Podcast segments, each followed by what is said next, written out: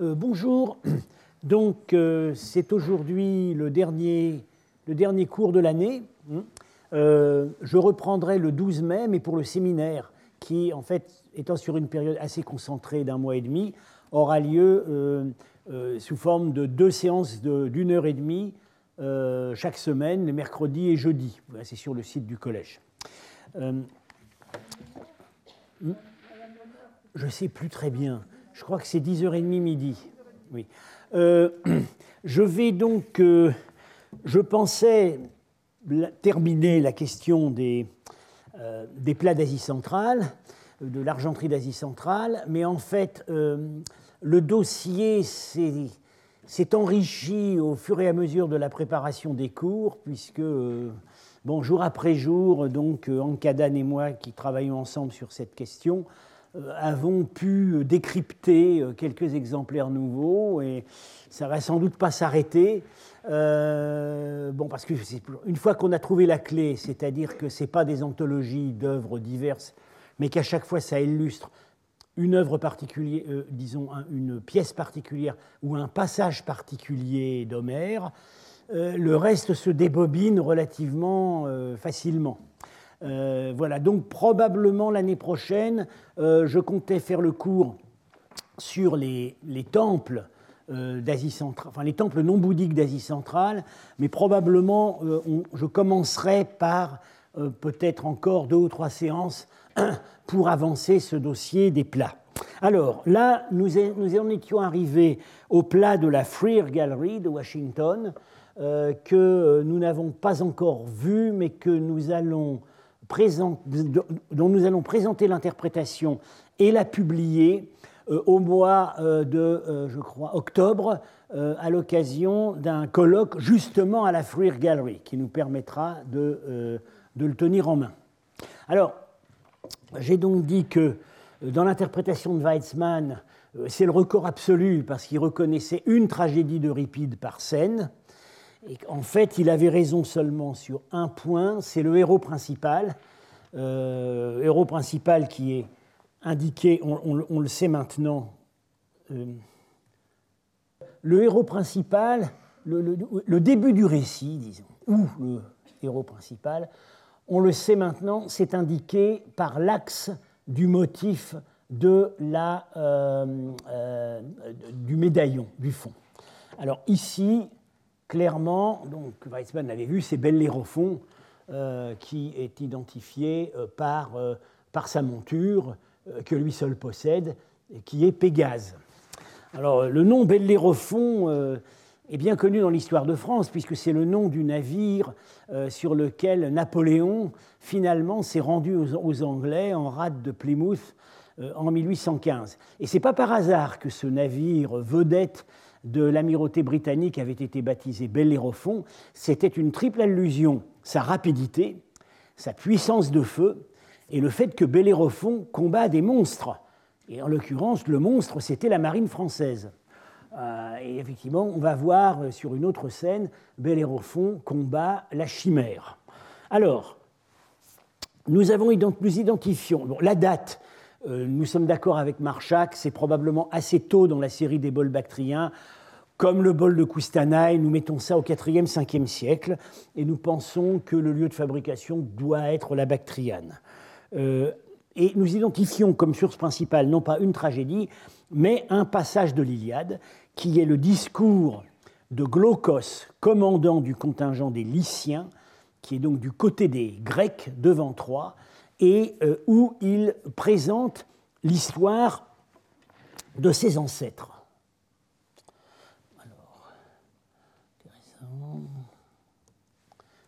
Alors, j'ai marqué en rouge les passages. Euh, bon, j'ai abrégé, hein, parce que c'est un long récit, euh, et je présente en rouge ce qui vraiment peut s'identifier sur le plat. Je lis. Donc, Bellérophon alla donc en Lycie, sous la conduite favorable des dieux. Lorsqu'il arriva en Lycie, bon, la Lycie, c'est un ancien royaume au sud-ouest de l'Anatolie actuelle, lorsqu'il arriva en Lycie et au cours du Xanthe, le roi de la vaste Lycie l'honora avec bienveillance. Il lui demanda d'abord de tuer la chimère invincible. Cette dernière était de race divine et non humaine, lion par devant, serpent par derrière, chèvre par le milieu. Elle soufflait la fureur ardente d'un feu allumé, et il la tua, obéissant au signe des dieux. En second lieu, il combattit, les illustres Solimes. Il disait que c'était le plus rude combat contre des hommes auquel il ait été confronté. En troisième lieu, il tua les Amazones égales aux hommes. Mais lorsque Iobates, donc le, roi de Lycie, reconnut qu'il était noble fils d'un dieu, il le retint et lui donna sa fille, ainsi que la moitié des honneurs royaux. Les Lyciens lui découpèrent une portion de terre supérieure à celle des autres, riche en vergers et en terres labourables, pour qu'il y habite. La fille, la fille d'Iobates donna trois enfants au courageux Bellérophon, Isandre, Hippoloque et Laodamie le prudent Zeus s'unit à Laodamie, qui enfanta Sarpédon, semblable au dieu, armé d'airain. Mais Bellérophon devint un objet de haine pour tous les dieux. Seul, il erra à travers la plaine d'Aléon, rongeant son cœur et évitant les chemins des hommes. Donc, à la fois, donc, il y a, d'autres, d'autres euh, récits dans le récit euh, que j'ai sautés, et, par ailleurs, euh, Homère fait des ellipses, parce que l'histoire de Bellérophon était très connue. Hein. Donc on verra, donc, Bellérophon devenu objet de haine pour tous les dieux, c'est parce qu'il a essayé de monter au ciel sur Pégase et qu'il a été précipité en bas. un certain nombre de, de détails. Alors par rapport à ce récit, il y a quelques ajouts sur le bol, ajouts d'après les autres traditions sur Bellérophon, mais qui étaient évidemment connus aussi du public d'Homère. La scène, d'ouverture, hein, Homère n'en parle pas parce que tout le monde le savait. Bellérophon, au début de sa carrière, euh, a dompté Pégase euh, et euh, on voit bien qu'il le dompte. Ah c'est embêtant quand même, ça. ça marche pas très bien. il le dompte à la cravache. Et ici, le manche de la cravache et la lanière donc Bellérophon, mais en même temps, donc euh, euh, euh, c'est le seul motif de la narration pour lequel on peut identifier des modèles gréco-romains. Pour les autres, le plat est inventif à partir de, du récit. Alors c'est une situation analogue en fait au bol d'Oedipe que nous avions vu. c'est où dans seule la première scène, correspond partiellement à l'iconographie classique du mythe. Alors, Bellérophon, bien que euh, il est fils de Poséidon, mais ses aventures se déroulent sous le signe de Zeus, qui est évidemment représenté par l'aigle du médaillon. Alors, cette image de Bellérophon s'envolant au ciel sur euh, domptant Pégase, mais avec la suggestion de partir vers le haut, est aussi une anticipation de son destin final, précipité sur terre pour avoir euh, voulu braver les dieux et monter au ciel. Alors ça, c'est une addition par rapport au récit d'Homère. Il y a une deuxième addition, c'est le fait que après sa déchéance, on va revenir là-dessus, hein, il est vieux, misérable, aveugle, il est guidé par une jeune femme. Alors Homère ne parle que de son errance à travers la plaine d'Aléon et le fait qu'il est un réprouvé des dieux, et on voit qu'ici il est guidé par une jeune femme. Alors pour le reste, on suit très bien d'après Homère. La scène 2, donc après l'image introductive de Bellérophon sur Pégase, c'est le combat contre le monstre, la chimère. Alors, il y a quelques libertés par rapport au texte. D'abord, ce n'est pas Bellérophon qui combat la chimère, c'est un, une espèce de géant euh, plus âgé euh, qui, en fait, euh, vous voyez, il a, un, ruban sur sa lance, donc nous pensons qu'il s'agit d'un champion royal. Voilà, c'est le, le, lieutenant de Louvétrie du roi de Lycie. Et la chimère est représentée en fait par un ours. Et ce combat du champion royal contre la chimère alors, il y a quand même un détail qui euh, correspond, c'est que la chimère mange du métal. Et là, on voit que l'ours est en train de mâchouiller le bout de la lance. Alors, vous voyez, c'est exactement comme des chasses à l'ours qu'on a sur des, des plats sassanides. et on va voir, il y a un autre exemple encore plus net, parce que l'ours est tué de la même manière. Vous voyez, ici, vivant puis mort, avec une lance qui lui est passée à travers de la gueule. C'est exactement ce qu'on a là. là, c'est vraiment inspiré de, des plats sassanides.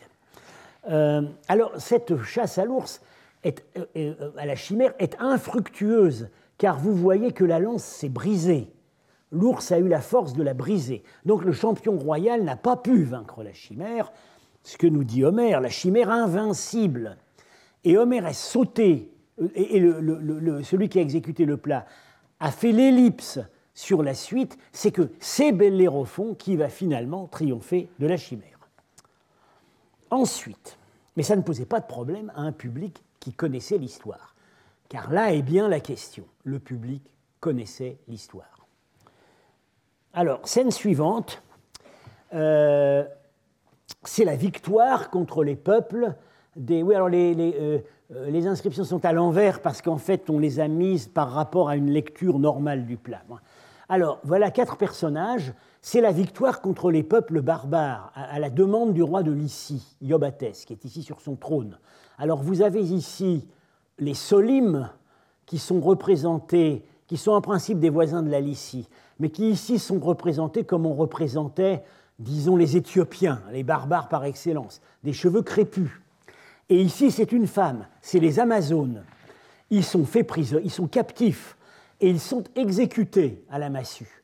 Et on a ici donc Bellérophon et Iobat, euh, qui est en pose de, disons, de, qui est en pleine gloire euh, à côté de, euh, du roi Iobatès qui est sur son trône. Et voyez le geste qu'ils font de la main. On a eu un, petit problème avec ce geste car il n'est pas dans le répertoire des gestes codifiés qu'on a dans l'art iranien. Mais nous l'avons trouvé nous l'avons trouvé. C'est le geste de la condamnation, avec trois doigts. Ici, vous voyez un martyr à qui on va crever les yeux. C'est le geste de la condamnation. Donc, les prisonniers sont condamnés à mort. Alors, la suite.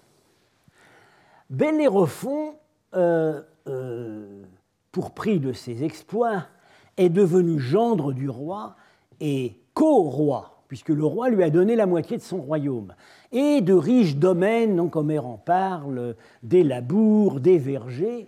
Donc, voilà, c'est représenté par ces deux personnages. Bellérophon vit dans la prospérité agricole. On a ici un serviteur ou, un paysan qui ploie sous l'abondance des fruits de ses domaines, euh, et ici ce qui se passe dans le palais, c'est-à-dire que Bellérophon peut recevoir somptueusement avec des plats et des cruches à vin. Scène suivante. Alors, ellipse sur ce qui s'est passé, mais auquel il était fait allusion dans la première scène. Il s'est enflé d'orgueil, il a voulu monter au ciel. Et là, il s'est retrouvé précipité sur la terre, euh, errant. Euh, alors, c'est dans, euh, dans certaines traditions, il est effectivement aveugle. On voit qu'il est aveugle ici. Il est misérablement vêtu mais il est toujours roi. Vous voyez, il a le bandeau royal, il est toujours roi. Et euh, addition par rapport au récit d'Homère, il est guidé par une jeune fille qui est pieuse, qui tient, une, qui semble tenir une, un, un, plat pour faire des offrandes. Alors, plutôt que sa femme, qui est la fille du roi Iobates, nous pensons qu'elle est sa fille, Laodamie. Euh, pourquoi? Parce que la même jeune fille réapparaît ici, mais en jeune mère, et nous savons que euh, de Zeus, qui est, juste, qui est en dessous, elle a enfanté, elle a eu un enfant qui s'appelle Sarpédon, et qui va devenir le plus illustre descendant de Bellérophon, puisqu'il va combattre devant Troie, y mourir, mais glorieusement, euh, avec son cousin Glaucos, celui qui dans l'Iliade a raconté leur histoire. Et donc ça s'arrête là. Alors, Sarpédon, dans les traditions, bon, pas, il n'apparaît pas ici dans Homère, mais dans les, ou plutôt oui, oui, oui, il apparaît dans Homère, effectivement, il est indiqué comme fils de Laodamie, elle-même fille de Bellérophon. Ce qui n'est pas la version générale. Euh, on sait que Sarpédon est le fils de Zeus, mais parfois on lui donne un autre père. Alors ça c'est intéressant, parce que comme ici, on voit bien que dans la logique du récit, il est le fils de Laodamie, fille de Bellérophon, du même coup, on voit que l'artiste a suivi la tradition de l'Iliade, et pas une autre. Alors, euh, ça s'arrête donc avec la naissance de Sarpédon. Donc, on peut faire, euh, bon, voilà, on peut faire des hypothèses. Pourquoi est-ce que, visiblement, cet épisode est tellement mis en valeur?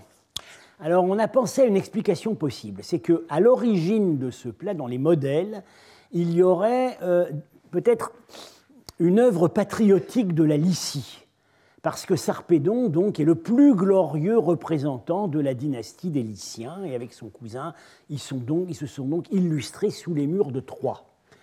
Alors, patriotisme lycien, ça fait penser à quelque chose, c'est qu'à l'époque de des, Grecs de Bactriane, nous savons que ceux dont nous connaissons l'origine, pas beaucoup, mais ceux dont nous connaissons l'origine, venait de, ces régions sud-ouest de la Turquie actuelle. Euh, Eutydème, dont j'ai montré le probable portrait lors d'une séance précédente, euh, on sait qu'il était de Magnésie, donc c'est dans l'Ionie, euh, c'est sur la côte ouest de la Turquie actuelle. nous savons qu'à Samarcande, nous avons, il y a des monnaies locales qui portent des symboles de la Carie, qui est juste au sud de la Lycie. Donc, peut-être certaines grandes familles grecques avait commandé, des œuvres flattant le patriotisme de ces régions et que ce plat en serait le descendant. Bon, c'est possible, c'est une hypothèse, ce n'est pas la seule qu'on puisse faire. Alors, il y a malgré tout ici quelques éléments de réinterprétation locale. Alors, euh, oui, ici c'est pour montrer qu'il y a une, construction très géométrique, vous voyez, avec les, l'aigle qui peut être divisé en, plusieurs cadrans, et à chaque fois, ça correspond à un personnage essentiel, le sabot de Bellérophon, euh, à nouveau Bellérophon ici, et à nouveau Bellérophon ici. Donc, euh, l'aigle, euh, la composition du plat indique au lecteur les directions dans lesquelles il va trouver le héros principal. Alors, un élément qui pourrait être local, c'est le fait que la chimère est réinterprétée en ours.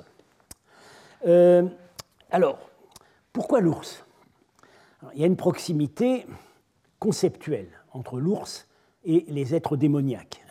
Dans le Bundahishn, les ours sont des créatures arimaniennes issues de l'accouplement de Yima et d'une démone.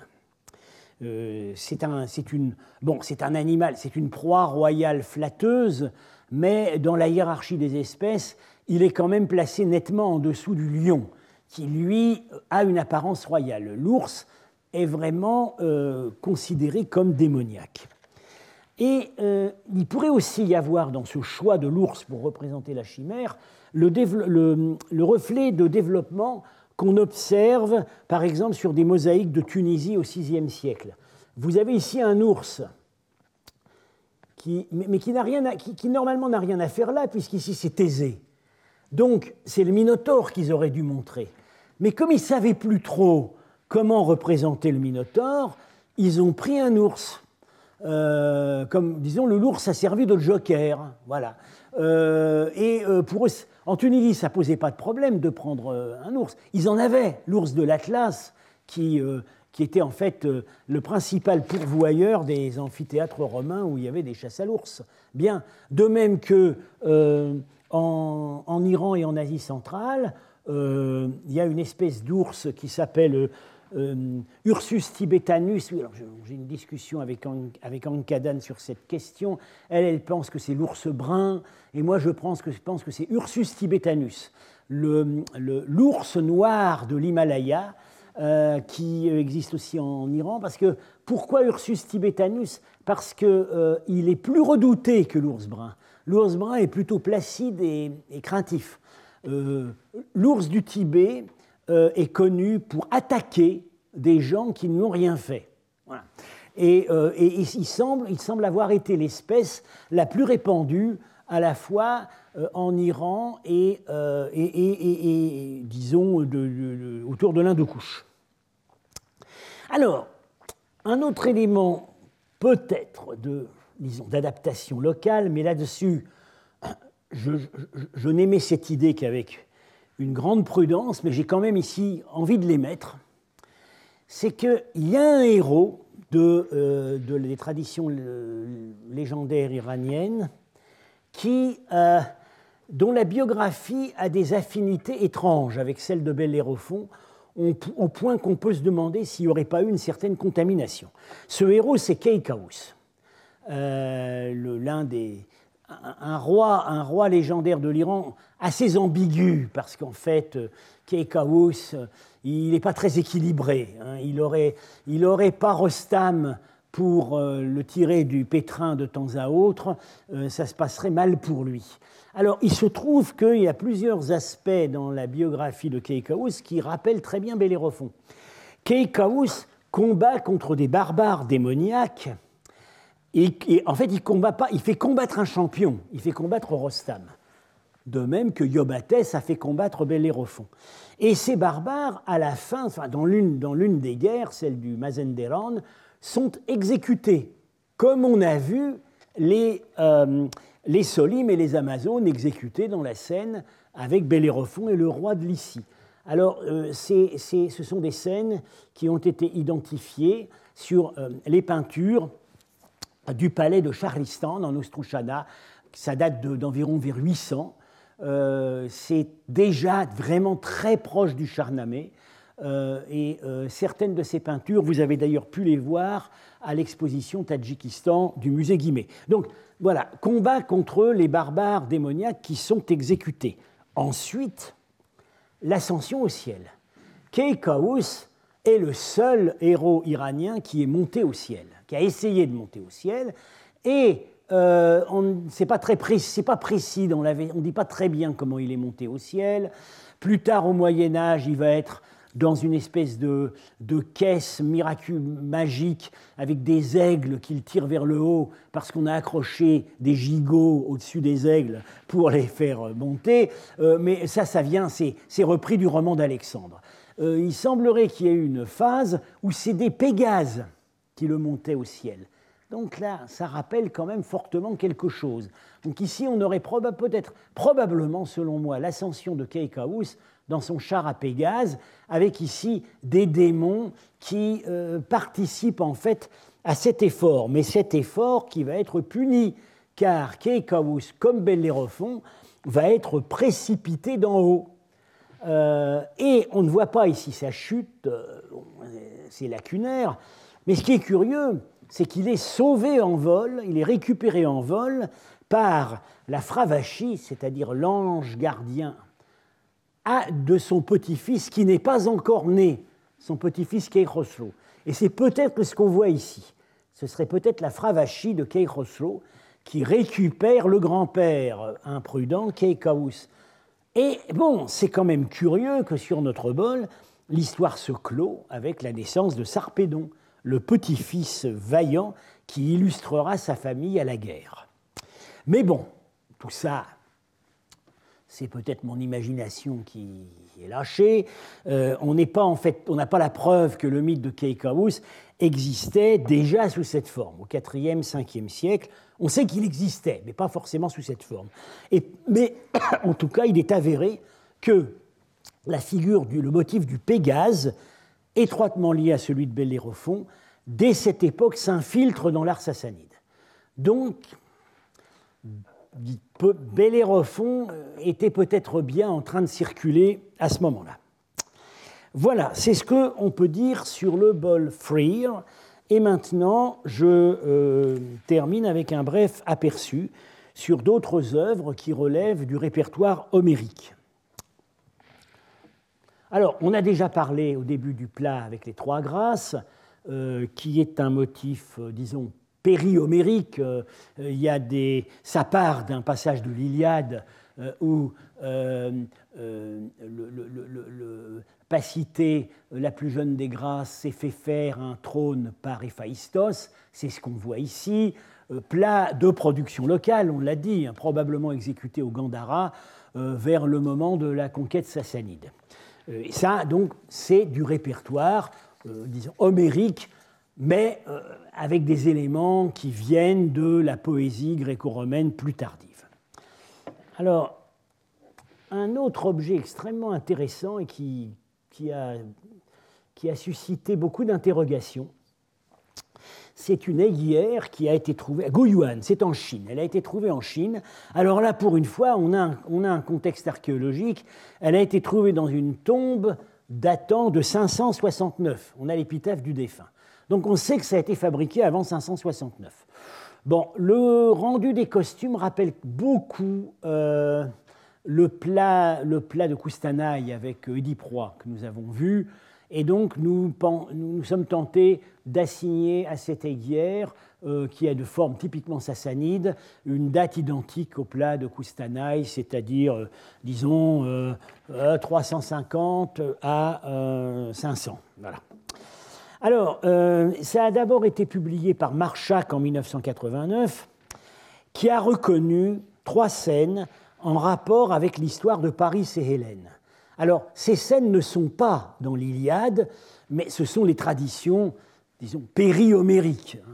Euh, c'était des, histoires très connues, euh, même pré-homériques, puisqu'il y, a une strate qu'on appelle les chants cypriens, dont, qui, peut-être préexisté à Homère.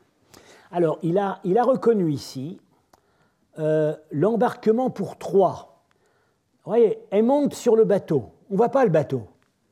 On ne voit pas le bateau, mais elle a le pied en l'air. Donc, elle est au bastingage. Et Paris euh, a un costume là de voyageur, peut-être même un costume de voleur. il, est à peine vêtu, euh, et euh, il lui caresse le menton.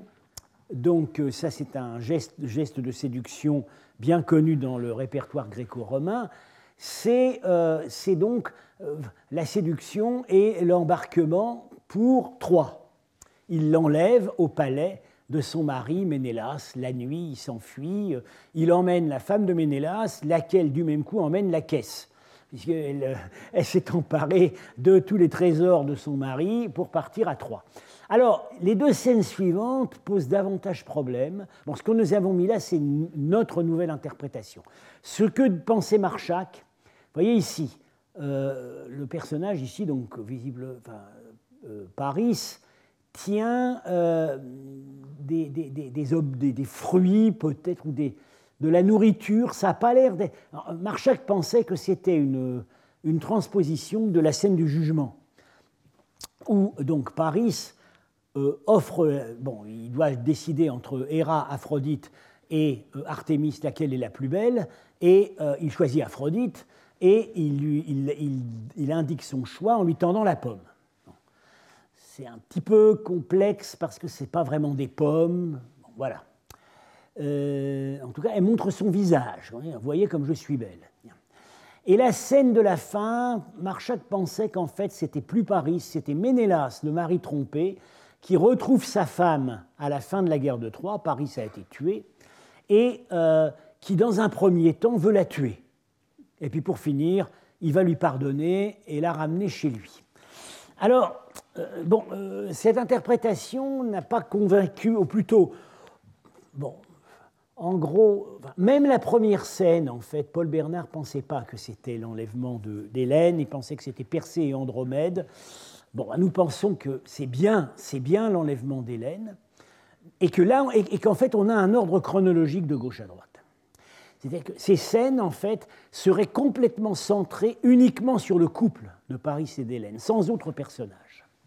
On aurait donc, on aurait donc ici euh, ça viendrait en fait, voilà, euh, Hélène enlevée et emmenée à Troyes sur le bateau.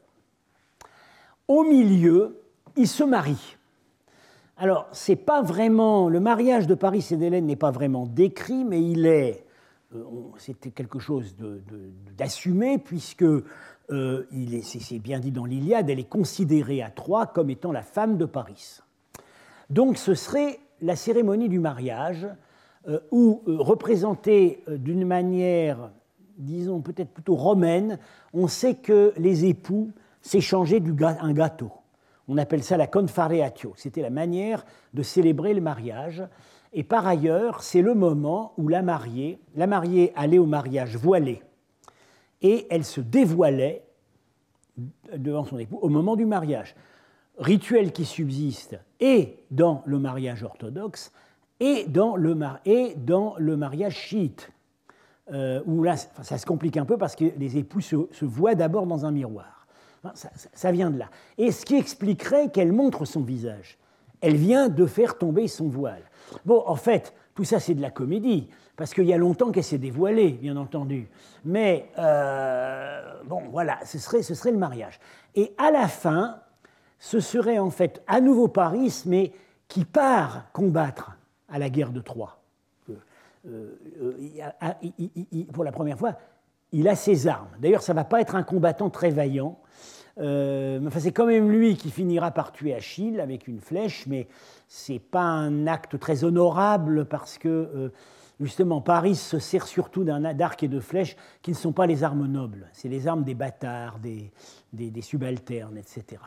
Et sa femme, donc, peut-être reste préposée aux soins du ménage, elle tient ce coffre à la main, alors c'est peut-être ses bijoux, alors peut-être aussi ça ouvre vers la, suite, c'est-à-dire que finalement, il part à la guerre, il va y mourir, et elle va rejoindre son époux, sans bien sûr s'être séparée du butin qu'elle avait euh, embarqué au moment où elle a fui le domicile conjugal.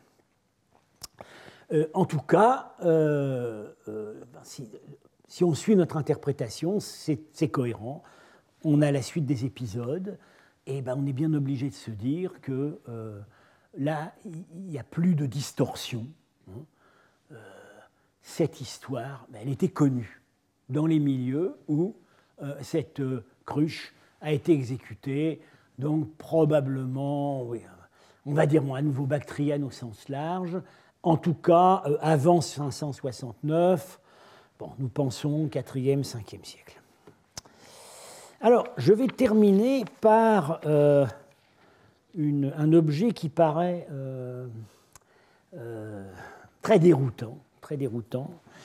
ce qu'on appelle le pot de Bashkiri. Alors, c'est, a été trouvé dans l'Oural, hein, c'est au musée, c'est actuellement au, musée d'Oufa. Alors, c'est un objet, le, le style, vous voyez, est différent des, objets qu'on a vus précédemment. Je veux dire, c'est quasi baroque. Hein. Les, les, corps, euh, euh, les, corps sont déformés, mais pas par maladresse. Hein. C'est une, euh, c'est un style particulier. bon, il se trouve que les photos, le dessin qui a été publié n'est pas très exact. Nous avons eu des photos qui sont, qui sont bonnes, mais euh, avec un photomontage un peu maladroit qui a, fait, qui a effacé quelques détails, en fait, euh, euh, personne n'a étudié cet objet depuis 1963. Il a été découvert à ce moment-là, il est arrivé au musée d'Oufa, il a été publié par un archéologue local appelé Armerov, qui l'a publié sommairement, et a été absolument incapable de proposer une interprétation, ou plutôt oui, oui, il en a proposé une. On voit du feu sur des torches, donc c'est le culte iranien du feu. Bon, euh, c'est aussi une tendance qu'avaient les archéologues ex-soviétiques euh, à trouver le culte du feu euh, à peu près partout. Et depuis, on n'en a plus reparlé. Marchak l'a brièvement l'a brièvement mentionné euh, dans ses livres, mais sans aucune tentative de réinterprétation. Alors, euh, nous voulions, euh, nous avions une petite idée, nous voulions aller le voir. Et c'est la mission que nous devions effectuer au début février à l'Ermitage et on avait prévu un complément au musée d'Oufa où on était très gentiment attendu. On nous aurait montré la cruche. Euh, et puis, euh, juste à ce moment-là, euh, des restrictions sanitaires nouvelles qui en fait rendaient la mission impossible et dont nous avons compris après coup que le but était évidemment de vider le pays des étrangers alors que l'invasion de l'Ukraine était déjà prévue. Donc, évidemment, nous ne savons pas quand nous pourrons aller voir, aller voir ce pot, mais, mais euh, les collègues du musée d'Oufa euh, nous ont envoyé en fait tout ce qu'ils pouvaient nous envoyer gratuitement, hein, les, meilleures photos qu'ils pouvaient avoir. Alors, pour certaines raisons, je pense que cet objet est en fait plus tardif dans la série. Moi, je le mettrais au 6e, 7e siècle, et je pense qu'en fait, il a été fabriqué en Sogdiane. Vous expliquer pourquoi. Euh, on a deux scènes. Alors, on peut commencer une scène ici, une scène ici. Chaque scène implique deux personnages, et on peut commencer la lecture où on veut. En fait, on la commence ici, parce que chronologiquement, dans notre interprétation, ça vient avant. Alors, je vous explique tout de suite.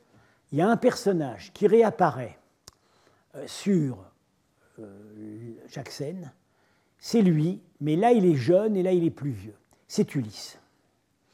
C'est Ulysse, le contexte d'interprétation va, euh, nous en a convaincus, et un attribut particulier d'Ulysse, c'est son espèce de chapeau de voyageur qui parfois est plus pointu. ici c'est déformé, hein, mais il a ce chapeau. Et ici, il est jeune, et ici, il est moins jeune, il s'est fait pousser la barbe. Alors, à droite, on aurait une illustration d'un passage, euh, du, passage auquel est principalement consacré le chant neuf de l'Odyssée. C'est ici. Hein. C'est euh, la, scène où Ulysse et ses compagnons sont prisonniers du cyclope Polyphème, dans sa grotte. Alors vous connaissez tous l'histoire. Euh, Polyphème euh, donc est un cyclope, il n'a qu'un œil. Enfin, bon là on ne peut pas vraiment voir s'il a qu'un œil, mais enfin il pourrait très bien. Souvent on, lui, on le représente avec deux orbites vides et un œil sur le front. et il, il, est anthropophage, il est géant et cyclope, il est anthropophage, il fait prisonnier les compagnons d'Ulysse avec une grosse pierre, il en mange plusieurs. Euh, euh, on nous explique bien en détail qu'il les a mangés complètement, il a même cassé les os pour manger la moelle.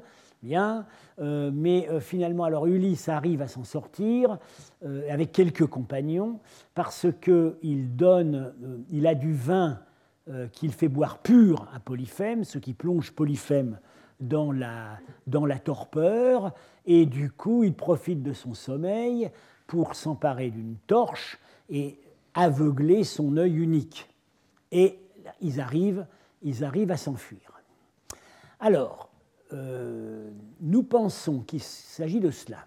D'abord, euh, ces, objets, ici, on a l'impression qu'on a peut-être un candélabre, peut-être une torche, en tout cas ici, ça a bien l'air d'être une torche, parce que c'est comme ça que dans l'art sogdien, sur, sur les ossuaires par exemple, les torches sont représentées. Vous voyez ici un ossuaire trouvé à Khantepe près de Charissabz, euh, où vous avez euh, le même type de torche avec une sorte de support ici. Euh, et ce dieu qui tient un autel du feu, c'est le dieu, probablement le dieu Arduaïcht, qui est à la fois le maître du paradis et le maître du feu. Et ici, on aurait, on aurait donc Ulysse qui tient la torche avec laquelle il va crever l'œil de Polyphène. Et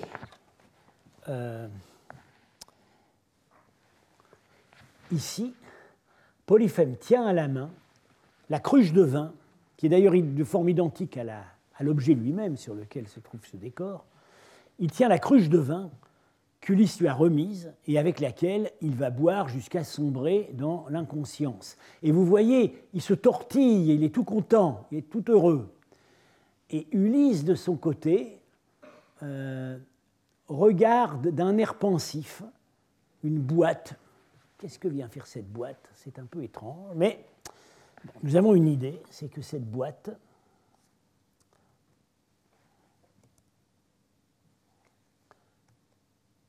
alors, excusez-moi, c'est pas très facile là. Oui, cette boîte est un ossuaire. Vous voyez ici, sur les ossuaires de Bian près de Samarcande, 7e siècle, on a la divinité de la terre qui tient elle-même un ossuaire. Et oui, c'est absolument identique avec la cassette, euh, l'indication de motifs sous des arcs, qui est souvent le cas sur les ossuaires, le couvercle festonné et le bouton en haut pour euh, soulever le couvercle. Euh, ce que nous pensons, c'est que tout ça est très codé, hein, avec des objets qui fonctionnent pratiquement comme des pancartes indicatrices.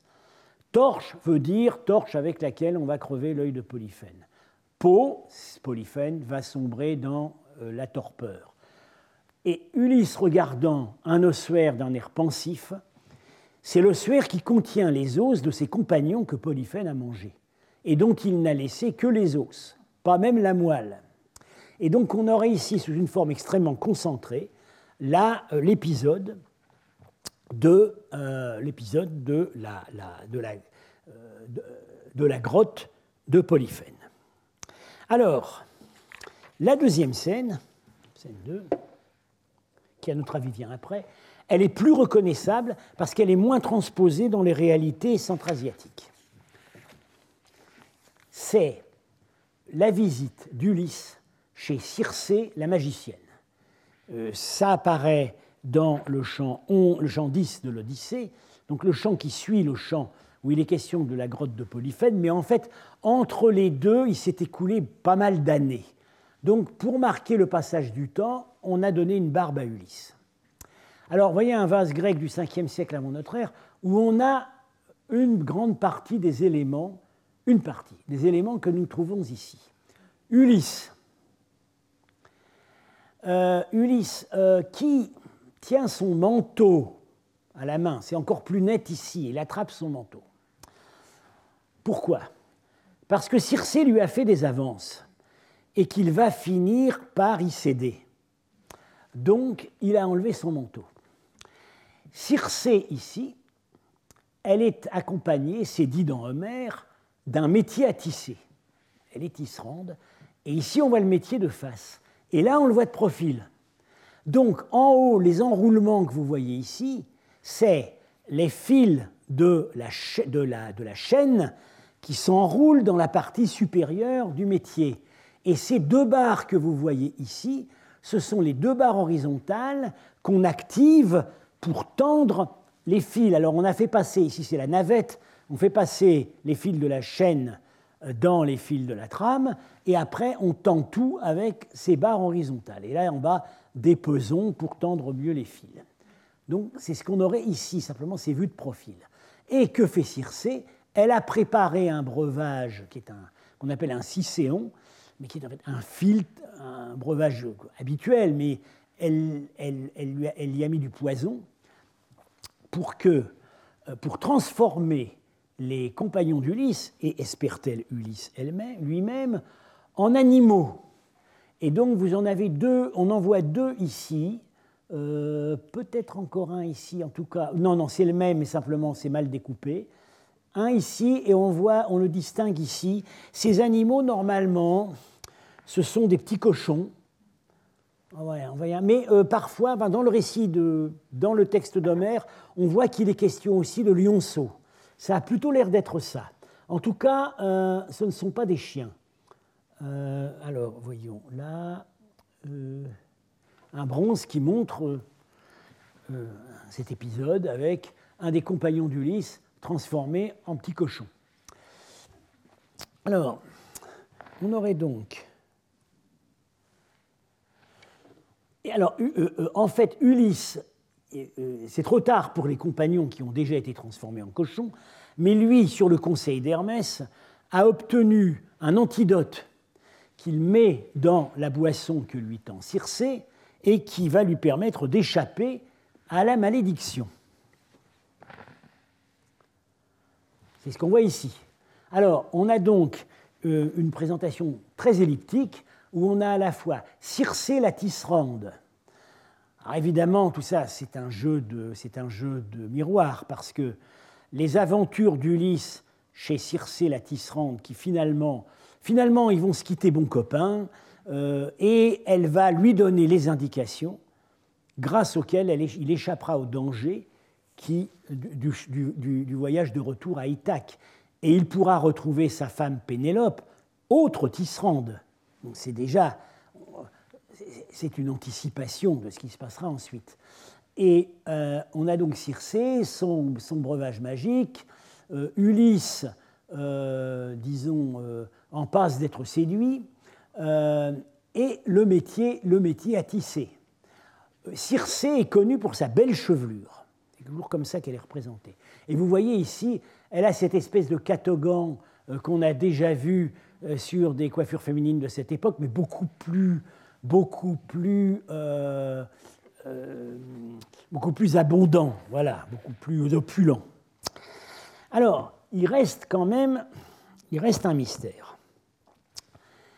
Qui est le jeune Elle tient sur l'épaule un jeune garçon. Voyez ici. Qui est-il?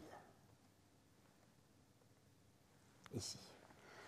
Un petit garçon avec de longs cheveux bouclés qui tient cette espèce de bâton courbe. Et euh, il a euh, on a l'impression quand même qu'il y a une certaine relation de tendresse, parce que voilà, elle le tient sur l'épaule, et lui, avec sa main gauche, joue avec la chevelure. Donc, on voit que c'est une scène assez tendre. Bien. Alors, euh, évidemment, on pense à un modèle iconographique bien connu, mais c'est pas force qui a pu être transposé. C'est Aphrodite avec Eros, Eros qui est son fils. Et là, parfois, Aphrodite porte Eros non pas vraiment sur l'épaule, mais sur l'avant-bras. voyez euh, Et euh, j'aurais tendance à penser que dans la transposition, on a utilisé la forme des ailes d'Eros pour exprimer autre chose. Parce que c'est sans doute pas Eros, pour deux raisons. Eros a toujours des ailes. ici, il n'a pas d'ailes, clairement. Et d'autre part, euh, Circé n'est pas associée à Eros. Elle est d'ailleurs elle n'est d'ailleurs pas particulièrement associée à l'amour. Bon, elle, euh, voilà, elle a, des relations, elle, a, des relations sexuelles avec diverses divinités, éventuellement avec Ulysse. Euh, ça se passe plutôt bien, mais euh, on dirait, voilà, on dirait en anglais sex friends and not lovers. donc, ça serait. Alors, qui, peut-il être? Qui peut-il être? À partir de là, euh, on, peut, peut, partir dans le jeu des hypothèses. Euh, nous pensons qu'il tient, c'est un espèce de, on avait pensé au départ une espèce de petit diablotin, un petit génie, à qui Circé délèguerait sa baguette magique, car Circé est connu pour avoir une baguette magique qui est en même temps une baguette de, euh, la une, une, baguette de euh, qui, sert à guider les troupeaux. La baguette de berger, comme on a vu auparavant sur le vase d'Édipe. Euh, parce qu'elle est, elle est une maîtresse des fauves. Dans sa grotte, elle est entourée de toute une faune, des lions, des, bon. et en même temps, elle est magicienne. Elle, elle, exerce sa magie à la fois par ses, ses boissons qu'elle prépare, mais aussi par sa baguette. Donc il tiendrait, il tiendrait la baguette de Circé. Alors, est-ce que ce serait une espèce de, voilà, de, démon euh, qui, aurait pour seul rôle de tenir cet attribut magique? Alors, on peut penser éventuellement à un parallèle. C'est à Penjikent, dans les peintures euh, du cycle de, euh, Rostam, euh, on a les sept exploits qu'accomplit Rostam lors de la deuxième guerre du Mazenderan. Et dans l'un de ces exploits, il déjoue les sortilèges d'une belle sorcière. Alors Rostam est ici, hein, et derrière un rocher apparaît cette jeune fille, qui, qui, fait un geste de, de déférence ou d'invitation adressé évidemment à Rostam. Et dans la scène suivante, c'est probablement une, une, combinaison avec un autre exploit de Rostam, c'est le, le, combat contre le dragon. On a, on, a, on a un dragon mais féminin qui a des seins et que Rostam va tuer. Et c'est probablement aussi ce qui est bien expliqué dans Shahnameh, c'est que la sorcière euh, bon, ben, la convie à un pique-nique. Voilà. Et euh, au moment où les, choses allaient, allaient, se développer, euh, Rostam a prononcé le nom de Dieu. Et du coup, la sorcière révèle, se désintègre, révèle son vrai visage, qui est une horrible mégère, et Rostam la coupe en deux.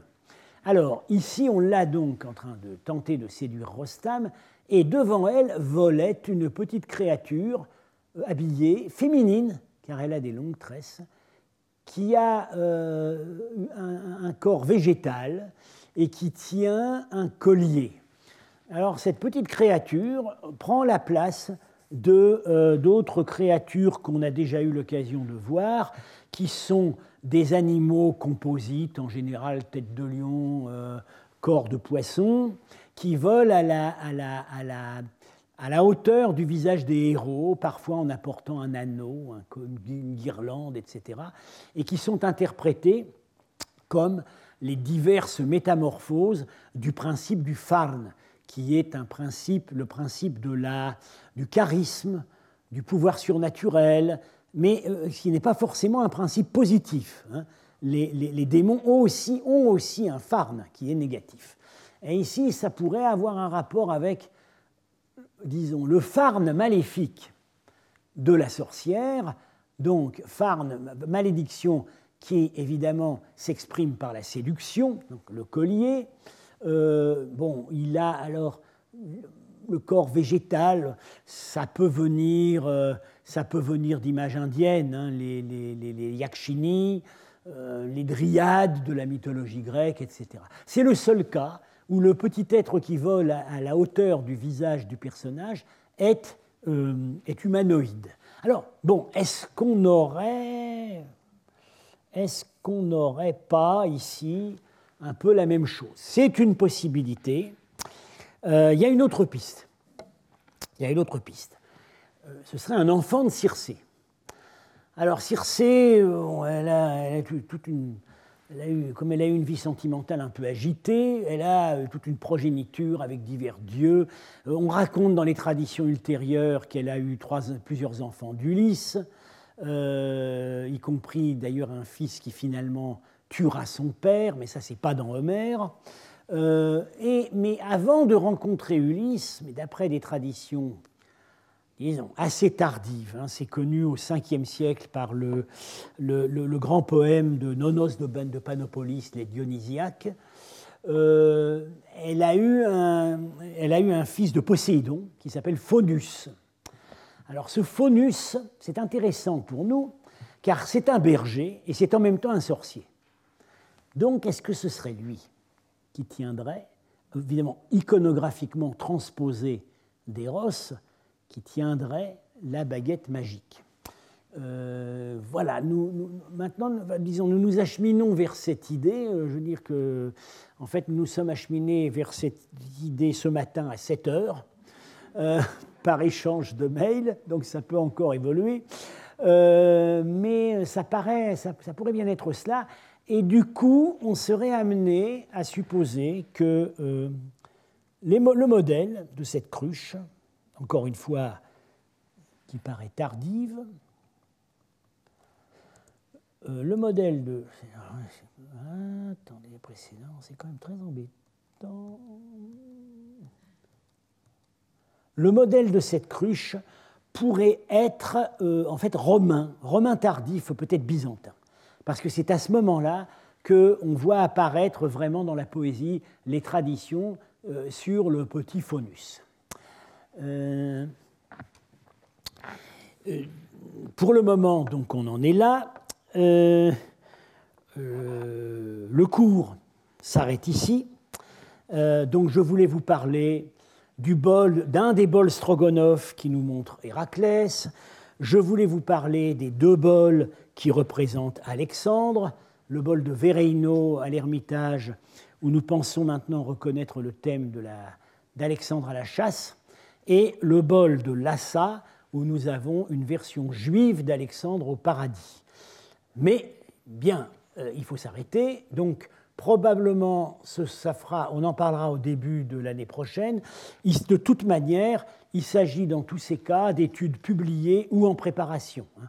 Euh, l'étude sur le bol de Lassa, euh, disons la version juive d'Alexandre, vient de paraître dans le Bulletin of the Asia Institute. Bon, c'est pas encore en ligne, c'est paru. Euh, le bol de Vereino, devrait, on devrait préparer ça assez vite. voilà. alors, la conclusion de tout ça, c'est qu'il faut bien se faire à une idée qui, avant ce que nous avons trouvé cette année, euh, ou aussi un peu avant, paraissait insoutenable, c'est que les Bactriens du 4e, 5e siècle, et leur, plus tard, et leurs maîtres, euh, les patibulaires euh, Hun, Kidarites ou Eftalites, avaient un accès à Sophocle et à Homère. Quel type d'accès? Quelle nature d'accès? Avait-il les textes? Avait-il des versions des textes? Se les faisait-il expliquer par des intermédiaires? Nous ne le savons pas.